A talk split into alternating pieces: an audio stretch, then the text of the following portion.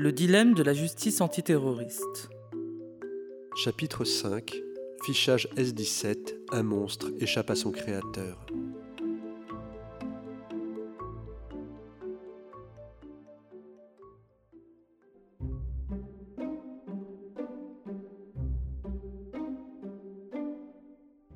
Le mercredi 5 décembre 2018, Mohamed Dia Arabe s'asperge d'essence, sort un briquet et s'immole silencieusement devant le commissariat de Menzel Bouzelfa sous le regard des policiers.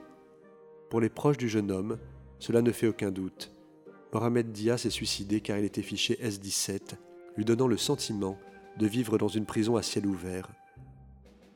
Interdiction de quitter le territoire, surveillance permanente par les forces de l'ordre. Comme lui, ils et elles sont des milliers à être fichés, parfois sans même le savoir, au mépris de leurs droits fondamentaux. L'affaire à l'époque n'avait pas fait la une des médias tunisiens, pas même un entrefilé ou une brève radiophonique. À peine une courte note diffusée par une ONG restait sans suite. Seules quelques pages islamistes sur les réseaux sociaux l'avaient relayée. À l'entrée du Cap Bon, dans la ville de Menzel Bouzalfa, à une quarantaine de kilomètres de Tunis, tout paraissait paisible ce mercredi 5 décembre 2018.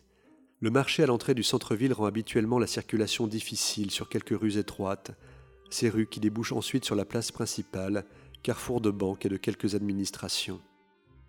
L'entrée de la ville, elle, est quasiment déserte. Quelques voitures passent à intervalles irréguliers. Ici se trouve le commissariat principal, petite façade blanche, petite porte d'entrée. En entrant, un guichet sombre à droite, le bureau du commissaire plus lumineux à gauche quelques bureaux plus loin quand on s'enfonce dans le couloir. Face au commissariat, un café, presque vide. Quelques habitués seulement ce jour-là, des commerçants qui travaillent à proximité, dont un garagiste et un jeune vendeur de fruits à la sauvette. Ce 5 décembre 2018 donc, Mohamed Dia Arab, bientôt 30 ans, sort de la demeure familiale, une petite maison modeste cachée au fond d'une rue étroite, marche un court kilomètre et se poste devant le commissariat à l'entrée de la ville. Personne ne lui prête attention. Il dévisse le bouchon d'un bidon d'essence, s'asperge lentement, sort un briquet et s'immole. Hébété, les clients du café en face l'observent marcher calmement, sans aucune trace d'agitation. Les jeunes policiers en faction devant le poste, terrorisés, rentrent précipitamment dans le commissariat. Se consumant, Mohamed Dia Arab les suit, et entre toujours aussi calmement à l'intérieur du commissariat. Les policiers en service paniquent, sortent précipitamment. Mohamed Diarab continue à les suivre en marchant, à la manière d'un film d'horreur pourtant bien réel. Il ressort et s'assied pour finir de se consumer. Figé, choqué, ni les témoins de la scène ni les policiers n'interviennent. Personne n'aura la présence d'esprit d'essayer de le sauver, ni d'utiliser l'extincteur du commissariat, ni celui du café. L'ambulance arrive deux heures plus tard, deux longues heures d'agonie. Mohamed Dia Arab décédera le lendemain à l'hôpital de la Rapta des suites de ses blessures. L'événement est passé sous silence. Pas une censure, non, mais un oubli. Sept ans après la Révolution, une émolation, ça n'intéresse plus personne. Et encore moins quand il s'agit d'un jeune homme portant comme un tatouage invisible la mention infamante S-17. Quelques années plus tôt, rien n'aurait laissé présager d'une descente aux enfers ni de ce suicide tragique. Comment Mohamed Dia arabe a-t-il pu en arriver là?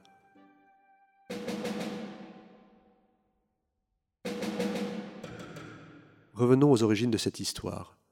Quand on tombe sur sa page Facebook, Mohamed Dia arabe apparaît sous les traits d'un garçon des plus ordinaires, se photographiant devant des voitures de sport qu'il affectionne, en Italie notamment, pays dans lequel un de ses oncles lui avait trouvé un travail en 2011.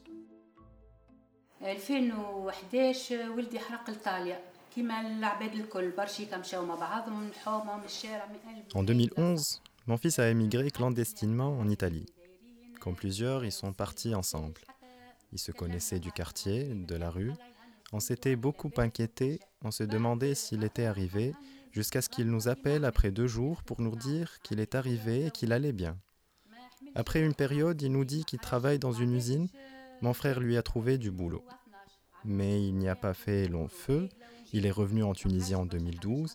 Il avait fait ses papiers, il était en règle, donc il est revenu. Il était resté un peu moins d'un mois. Il est revenu une autre fois pour rendre visite à son père malade. Il était resté environ deux semaines. Il disait qu'il devait repartir travailler. En 2014, son père est encore plus malade. Je l'appelle pour lui demander de rentrer. Il m'a dit qu'il allait essayer. On me disait que je ne devrais pas insister, qu'il risque ses papiers en venant. Entre-temps, son père est mort. Je lui ai dit que ça ne servait plus à rien de venir. De son côté, le fait de ne pas pouvoir voir son père avant sa mort ou de l'enterrer l'a étouffé. Il a commencé à prier en 2014 depuis la mort de son père, ce qu'il ne faisait pas avant.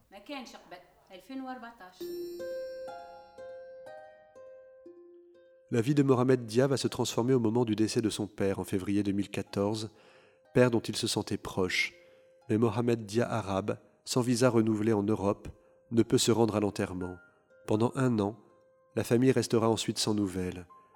Lorsque le téléphone sonne un an plus tard au domicile familial, ce n'est pas la voix de Mohamed Dia, mais celui d'un policier de la brigade antiterroriste de Gorgénie.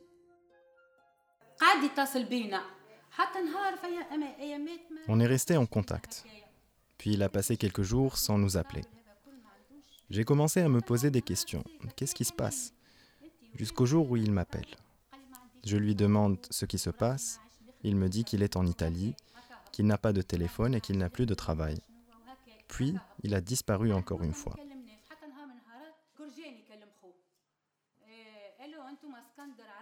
Un jour, la brigade criminelle appelle son frère. Vous êtes Skander arabe Il répond oui. Mohamed est votre frère? Il dit que oui, et que son frère se trouve en Italie. La brigade lui répond que non, Mohamed arabe est détenu chez eux. Skander est surpris et dit que c'est impossible vu que son frère est en Italie. On lui dit qu'il peut venir le voir au Gorgeni. C'était en octobre 2015. Skander est parti sans me dire pour ne pas m'inquiéter. Il a vu son frère et m'a dit le lendemain qu'il se passait quelque chose avec son frère. J'y suis allé un jeudi, je suis rentré, je le trouve là-bas, je lui demande ce qui lui arrive, il me dit qu'il ne sait pas, qu'ils les ont arrêtés là-bas et les ont déportés. Ils lui ont confisqué ses papiers et son argent et il est passé direct de l'avion à Gogeni. Il disait qu'il ne savait pas pourquoi ils ont fait ça. Je suis rentré chez moi, je ne savais pas quoi dire. On est resté en contact avec certaines personnes de la brigade.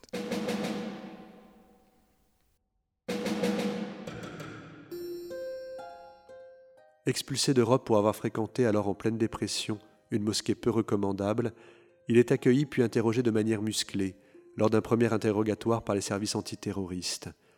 Il n'en ressort pas grand-chose, si ce n'est que le jeune homme semble avoir trouvé dans une foi dogmatique une réponse à la crise psychologique vécue dans son exil. Rien en tout cas qui ne puisse le lier à un quelconque réseau terroriste. Il ressort plusieurs jours plus tard de sa garde à vue avec un fichage S-17. Mohamed Dia Arabe vit mal son retour à Menzel Bouzalfa. Échec professionnel, manque de perspective et un père dont l'absence se fait cruellement ressentir. Il tente néanmoins de se réintégrer à la vie sociale locale en cherchant du travail, mais c'est sans compter l'intervention permanente de la police.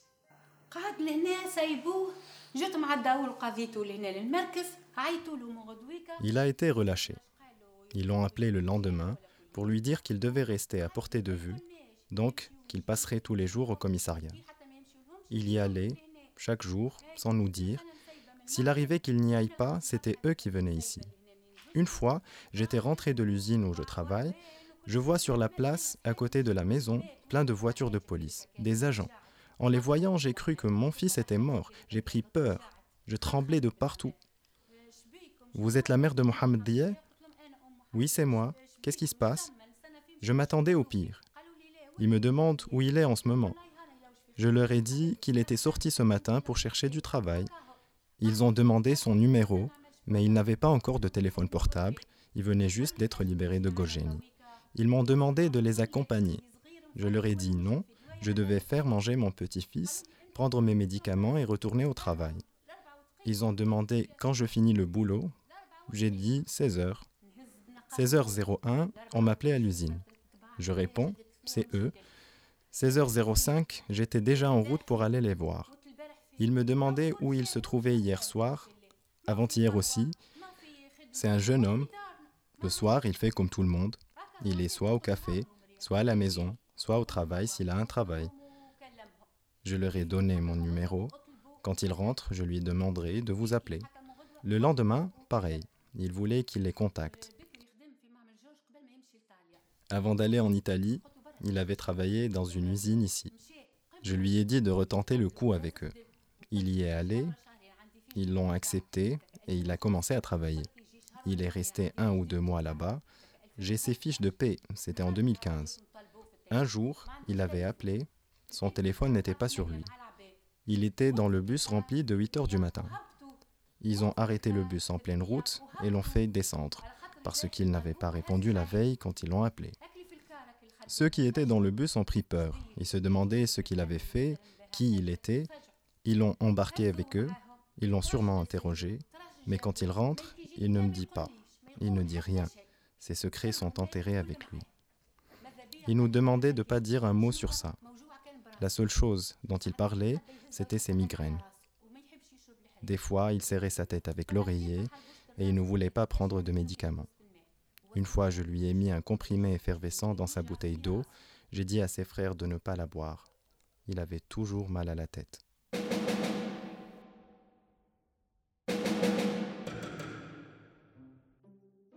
Cette situation, des milliers de jeunes Tunisiens et Tunisiennes la vivent, mère de toutes les indignations, de toutes les révoltes, de toutes les résignations aussi, parfois. Celle de Mohamed Dia aurait pu ne jamais dégénérer, la vie quotidienne se répétant inlassablement, jusqu'au retour d'une chance qui se fait attendre. Mais il y avait son fichage S17, celui qui vous rappelle quotidiennement que vous n'êtes pas un citoyen ou citoyenne comme les autres. Pour la police, pour vos voisins et voisines, vous êtes une âme damnée pour l'éternité et un corps à surveiller. Dans une maison dans laquelle semblent perdus quelques meubles usés, les policiers du commissariat local font des éruptions hebdomadaires, saccagent, menacent la famille. Une façon brutale de rappeler à Mohamed Dia qu'ils l'ont sous surveillance. Plusieurs mois s'écoulent, les intrusions policières se présentent plus fréquemment que les offres d'emploi. Le cercle infernal.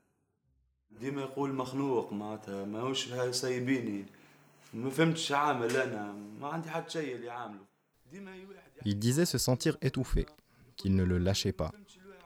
Il ne savait pas ce qu'il avait fait de mal, pourquoi il lui faisait ça. Il n'y avait même pas de preuve de quoi que ce soit. Depuis octobre 2015, il n'y a rien sur lui. Ni document, ni rassemblement dont il aurait fait partie, rien. Ils ont passé trois ans à venir à la maison. Il arrêtait sur son lieu de travail. Une fois, j'étais au travail. Mon petit frère étudiait. Die était aussi au travail. Ils se sont permis d'entrer chez nous. Ma mère leur a dit que Die ne faisait que travailler. Ils lui ont dit que c'était les procédures.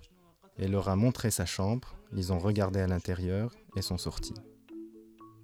Mohamed Dia Arabe, Abou, finit donc par faire le choix de s'immoler. D'autres auraient préféré se faire sauter à l'aide d'un explosif artisanal devant un policier. D'autres auraient souffert en silence jusqu'à un suicide plus silencieux. Comme l'explique la psychologue Ribben Smail, le sentiment de violence infligée par l'État peut se retourner contre soi ou contre l'État, et donc contre son bras armé, la police. Ce signalement, pour moi, est contre-productif parce qu'il touche un nombre très important d'individus, de jeunes pour la plupart, qui tout d'un coup se trouvent en marge de la société et se retrouvent avec une violence intérieure très très importante et avec un esprit qui va, euh, c'est l'État qui les rejette. Ils sont carrément rejetés par l'État. C'est l'État qui les met en marge de la société. Et ils le disent eux-mêmes. Qu'est-ce qu'ils veulent faire de nous? Qu'est-ce que l'État veut faire de nous? Pourquoi ils me font ça? Et il y a dans leurs propos une violence à l'égard de l'État qui est terrible, qui devient terrible. Et ils, veulent quelque part euh, se venger de cet État qui les a mis en marge et se venger de cet État qui les a euh, exclus et qui les a mis dans l'exclusion. Donc c'est vraiment contre-productif parce qu'on est en train de produire avec ces procédures de signalement de la violence à l'égard de l'État. Beaucoup plus que ce que les procédures de signalement, à mon sens, devraient euh, résoudre, c'est-à-dire peut-être une surveillance accrue de certaines personnes sur lesquelles on pourrait avoir des suspicions. Ça, je, pourrais le comprendre. Mais quand cette surveillance passe à euh, une vie qui s'arrête, eh bien, on produit encore plus de violence et on génère beaucoup plus de violence que ce que la procédure de, signalement est, censée euh, faire. Donc, pour moi, ce sont des procédures qui sont très dangereuses et, qui génèrent énormément, excessivement de violence.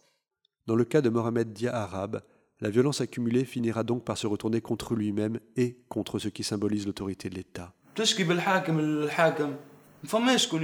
Tu vas porter plainte contre les flics aux flics Personne ne sera de ton côté. C'est les flics du poste de police de Mazel Bouzelfa qui sont en train de venir. Je vais porter plainte au Gorgeni. C'est eux aussi qui le suivent et qui l'ont tabassé. Le commissaire de Grand-Belia vient avec sa propre voiture et se garde dans le quartier avec trois flics qui rentrent à la maison. Ferrar, la famille de Mohamed Dia Arab a décidé de porter plainte avec l'aide du jeune avocat Wissem Rothmani.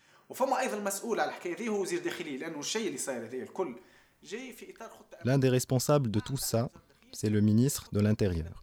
Tout ce qui arrive fait partie d'un plan sécuritaire. Un plan sécuritaire de prévention, non dans l'optique de lutte contre le terrorisme, mais pour prévenir le terrorisme. Malheureusement, ce plan repose sur la classification des individus. Cette classification se fait parfois seulement sur l'appartenance religieuse, qui pourrait être une appartenance extrémiste. Cette classification n'est pas objective.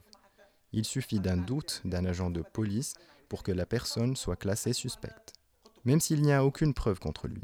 Car s'il y avait des preuves, cette personne serait arrêtée et passerait devant un pôle spécialisé dans la lutte contre le terrorisme, ou sur la base d'un crime de droit public s'il est avéré qu'elle a commis un crime. Il y a beaucoup de cas de harcèlement, mais pour la première fois, une personne s'est suicidée suite aux pressions et au harcèlement policier qu'il subissait. Il s'agit de Mohamed Diye. Skander a parlé de quelque chose qui est passé inaperçu. Les agents de l'ordre utilisent ce harcèlement pour extorquer les personnes. C'est arrivé dans plusieurs cas. Certains prennent de l'argent ou des marchandises.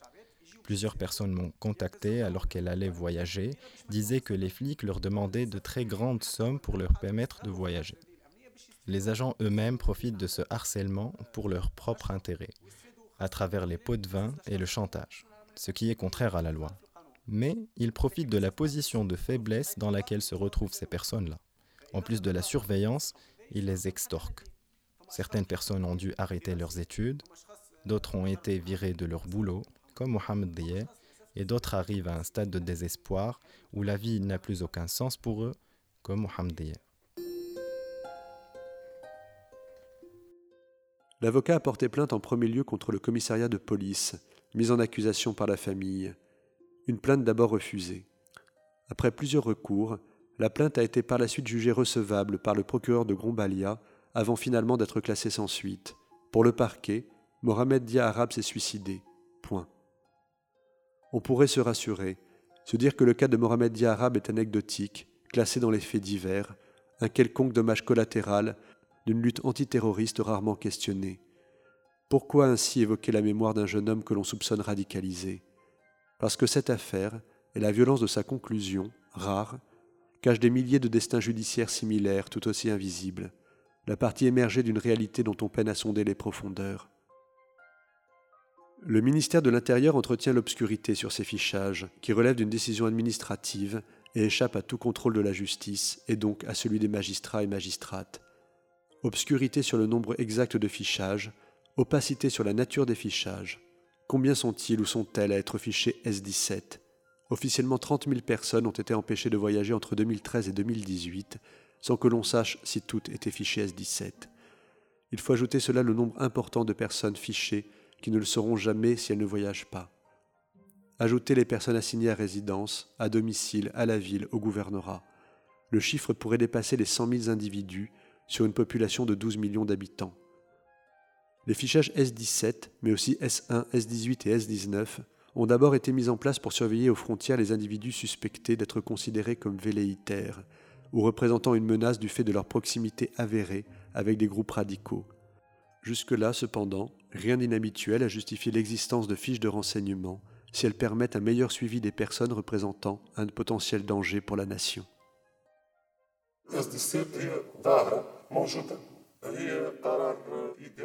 Le S-17 est un dispositif qui existe. C'est une décision prise par le ministère de l'Intérieur qui concerne les individus ayant des dossiers d'investigation. Ils passent automatiquement en S17. Ils ne peuvent pas quitter le territoire tunisien, sauf après demande de permission. Ces personnes sont également contrôlées dans leur déplacement interne. Si une personne se déplace d'une ville à l'autre, elle sera arrêtée par la police et interrogée. Ces personnes font face à de grandes restrictions. Là où leur justification s'effrite, c'est lorsque le fichage s'est progressivement étendu à tous et toutes celles et ceux qui étaient susceptibles d'être considérés comme dangereux et dangereuses, celles et ceux que l'on supposait pouvoir avoir des liens avec des groupes radicaux ou une entreprise à caractère terroriste. Le fait de fréquenter telle ou telle mosquée, d'avoir un membre de votre famille parti en Libye, peut valoir de figurer dans le fameux fichier. Le port d'un niqab, d'une barbe, peuvent suffire également. La dénonciation mal intentionnée d'un voisin ou voisine aussi. Magistrats et magistrates, avocats et avocates, familles, ignorent tout des critères de classification. Le mystère reste complet, ne faisant l'objet d'aucune décision de justice. Que l'on puisse condamner administrativement plusieurs dizaines de milliers d'individus sans qu'il n'y ait ni de preuves ni décision de justice pose un sérieux problème.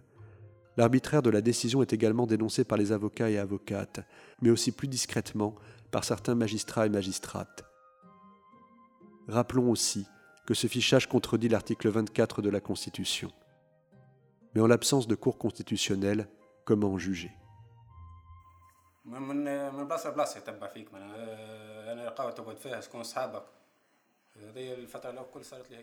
Ils te suivent partout. Dans quel café tu traînes? Qui sont tes amis J'ai vécu ça pendant toute la première période. Maintenant, je n'arrive plus à différencier le flic du civil. Tout le monde se prête au jeu. Il suffit que mon chemin croise celui d'un inconnu pendant que je marche, on va m'arrêter pour me dire qu'on est ensemble et m'interroger. Pourquoi je suis assigné à résidence? Qu'est-ce que j'ai fait? J'ai fait six ans dans l'armée, puis on m'a viré. Je ne demande rien, ni boulot, ni rien. Qu'on me laisse tranquille. Qu'on arrête mon assignation à résidence et qu'on me laisse vivre avec mes semblables. Même en allant au café, j'ai peur. Je me suis fait arrêter plusieurs fois au café pour des interrogatoires. J'ai passé toute la première période comme ça. Des fois, on me lâchait que vers minuit, une heure du matin. Comme dans le cas de Mohamed Dia Arabe ou dans le témoignage de Y, les psychologues dénoncent le grave impact que ces mesures impliquent sur la santé psychique des concernés. Ainsi harcelés, certains et certaines fichés font aussi le choix de partir à nouveau sur un terrain de conflit, comme dans le cas du frère du célèbre rapport d'Idji Costa, qui après avoir déserté le front syrien et être revenu ouvertement en Tunisie, pour y être ensuite amnistié, a été harcelé par des contrôles judiciaires incessants. Ces pressions sécuritaires l'ont finalement poussé à rejoindre de nouveau le front syrien. Parfois, ces personnes-là font l'objet d'un signalement et donc ces personnes sont au quotidien soumises à une surveillance, au quotidien. Des fois, elles doivent aller signer, euh, ou bien elles reçoivent même un coup de téléphone du, commissariat en lui demandant de passer, ou bien elles reçoivent parfois des arrestations euh, très musclées et donc avec une grande stigmatisation dans le quartier parce que en fait, ce sont des, euh, des arrestations spectaculaires et donc qui amènent cette personne-là à être dans une, incapacité à se reconstruire. Au quotidien, on lui renvoie cet euh, isolement et au quotidien, on lui renvoie euh, cet être asocial, cet être qui ne doit pas être dans la société et qui doit être mis à l'écart. Et donc, effectivement, dans les constructions et dans le travail que je fais, c'est quelque chose qui nous fait à chaque fois reculer dans le travail au niveau psychologique et psychique parce que, voilà, ils viennent, ils me disent, vous voyez, pensez que je suis un être humain, que je suis un Tunisien comme un autre? Eh bien non, pas du tout. Voilà ce que, le traitement auquel je suis soumis au quotidien. Euh, est-ce que d'autres personnes dans mon quartier le sont? Non. Donc moi, je suis pas du quartier, je suis quelqu'un d'autre, je suis quelqu'un de différent et ma place est ailleurs, des fois ils me disent. C'est pour ça que les gens comme moi sont partis, c'est pour ça que je n'ai plus rien à faire ici. Donc ils expriment une forme de, de, rejet de la société qui les amène à partir et à partir avec ceux qui sont comme moi et donc ceux qui sont dans le combat. Et, ils expriment très clairement cette euh, répression qui les amène vers finalement euh, des fois euh, aller dans des mouvements qui sont dans le combat et qui sont en dehors du, territoire tunisien et donc ils, se retrouvent, ils se reconnaissent. En fait, la stigmatisation est presque la même. En fait, euh, moi, il m'est arrivé de voir des personnes qui ont été amenées à déménager 6 à 7 fois dans l'année parce qu'à chaque fois, on, essaie d'avertir le propriétaire que cette personne est une personne potentiellement dangereuse, etc. Donc, des difficultés même à, s'installer puisqu'ils sont amenés à déménager plusieurs fois dans l'année. Il m'est arrivé de voir des personnes qui euh, ont perdu leur emploi, des personnes qui ont perdu leur femme, des personnes qui sont obligées de se séparer de leur famille. Donc en fait, c'est un harcèlement puisque c'est quelque chose qui se répète et qui envahit leur quotidien de sorte à ce que euh, certains même tombent dans la pathologie, euh, deviennent en fait avec des troubles psychiatriques euh, sévère parce que en fait ce harcèlement et cette persécution devient quasi permanente. Et il y a une difficulté d'être en fait tout simplement chez cette personne-là. Elle, s'exprime parfois le fait qu'elle n'existe plus elles, sont mortes vivantes en, en arabe et c'est des personnes à qui on a ôté la vie et alors qu'elles sont supposées être en liberté et alors qu'on leur a carrément ôté la vie. Et certains même me disent, on préférerait être en prison si on a vraiment commis des actes, si on est vraiment coupable de quelque chose, et si j'ai vraiment fait quelque chose, pourquoi je ne suis pas incarcéré Là, c'est pire. Je suis euh, dans une prison à ciel ouvert, je ne peux pas bouger, je me suis même en perte d'autonomie parce que je, ne peux même pas manger, je ne peux plus travailler, je suis obligée de tendre la main euh, à la famille quand la famille est là, à l'entourage quand l'entourage est là pour aider. Et donc, euh, ils se sentent complètement délaissés, abandonnés, et me disent, en prison au moins, j'aurais eu de quoi manger. Et là, je ne peux même pas m'assurer de quoi manger. Et alors que je suis censée être en liberté, et si je suis en liberté, c'est que je n'ai commis aucun acte, je, suis innocent. Autre conséquence sur le terrain, ces mesures légitimes des bavures de policiers et policières qui ne sont plus redevables à aucune institution. Dans les faits, cela donne un cadre légal au harcèlement policier. Au commissariat de Menzel Bouzalfa, les policiers se défendent de l'accusation de harcèlement et assurent n'avoir fait que leur travail. Au fond, le malaise, pour eux aussi, est palpable.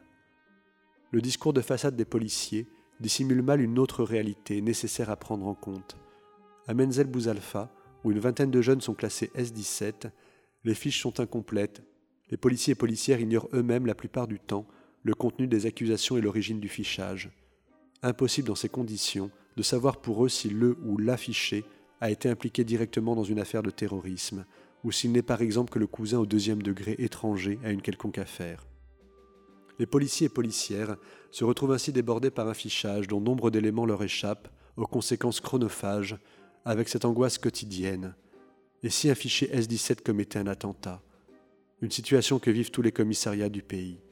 D'abord confidentiel, le sujet a fini par devenir public et sa raison d'être questionnée.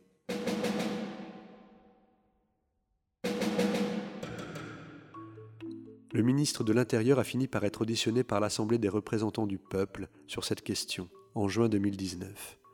Réaffirmant l'utilité du fichage, il a néanmoins déclaré que la procédure se limiterait désormais au contrôle des frontières et que 1000 noms devaient être retirés du fichier S17, sans préciser de nouveau sur combien de cas. La contestation du fichage a de nouveau pris de l'ampleur dans les médias en décembre 2019, à la sortie d'un rapport sans concession de l'Organisation mondiale contre la torture ayant fait grand bruit. C'est une mesure sécuritaire. Ce n'est pas judiciaire. Ça appartient au ministère de l'Intérieur. C'est qu'elle interdit à une personne de quitter le territoire sans l'accord du ministère de l'Intérieur. C'est une mesure, sincèrement, je ne peux pas l'évaluer, mais dans un contexte pareil, à mon avis, c'est utile parfois. Il ne faut pas en abuser. À mon avis, elle doit être contrôlée par la justice. Actuellement, elle est incontrôlable par la justice. À mon avis, il faut quand même euh, tenter vers euh, provoquer le contrôle judiciaire pour cette mesure. C'est un peu grave et dangereux. Mais en parallèle, n'oublie pas le problème de la sécurité de l'État. Mais le problème, c'est que tous les pays l'exercent. À mon avis, tous les pays exercent ce genre de, contrôle. Mais il n'y a pas de contrôle, vous dites, il n'y a pas de contrôle de, la part du, euh, de la justice oui. sur les S-17. Oui. Du coup, ça veut dire qui contrôle? Le ministre lui-même ou les, policiers? Non, non, je ne sais pas, sincèrement, c'est un travail, euh, un travail euh, que regarde le ministère de l'Intérieur. Je ne sais pas, je ne connais pas les détails sincèrement. Est-ce que c'est le ministre de l'Intérieur euh, ou c'est le, des services qui sont chargés de ce genre de dossier? Je ne sais pas, sincèrement. Mais pour moi, à mon avis, il faut chercher un équilibre. Il ne faut pas euh, oublier la liberté des gens. Il ne faut pas oublier quand même le problème de la sécurité du pays. Il faut trouver une solution pour que cette mesure soit contrôlée par la justice. Par exemple, demander l'accord du parquet. La solution passerait-elle par un strict contrôle des magistrats et magistrates sur le fichage, avec une possibilité de recours Plus qu'une possibilité, une demande de longue date, mais qui pour l'instant reste un vœu pieux.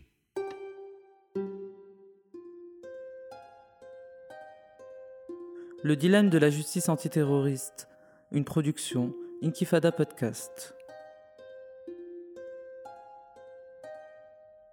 Voix off Mania Ben Hamadi, texte et voix Christophe Cotteret, musique Omar Aloulou, habillage sonore et mixage Yessine Karouena, avec la collaboration de Bosh Triki et toute l'équipe d'Inkifada.